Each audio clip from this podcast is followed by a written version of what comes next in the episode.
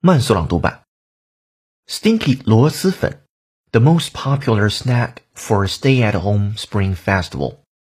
Stinky 螺蛳粉 or river snail rice noodles became the most popular Chinese New Year's snack this year on e-commerce platforms as Chinese people prepare for a stay-at-home holiday due to the COVID-19 pandemic.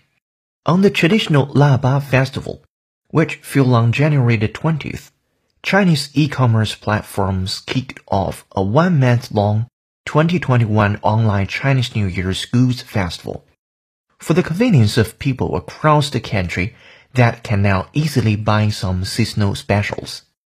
Traditionally, dried fruits, sweets, and pastries are must-buy three-piece set snacks for the Chinese New Year. But this year, New competitors are taking over.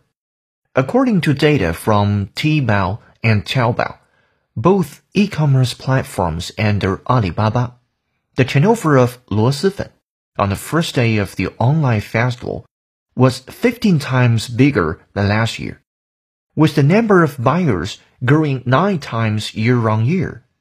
The largest group of buyers was the post-90s generation. 本节课程就到这里，浩浩老师恭喜你又进步了。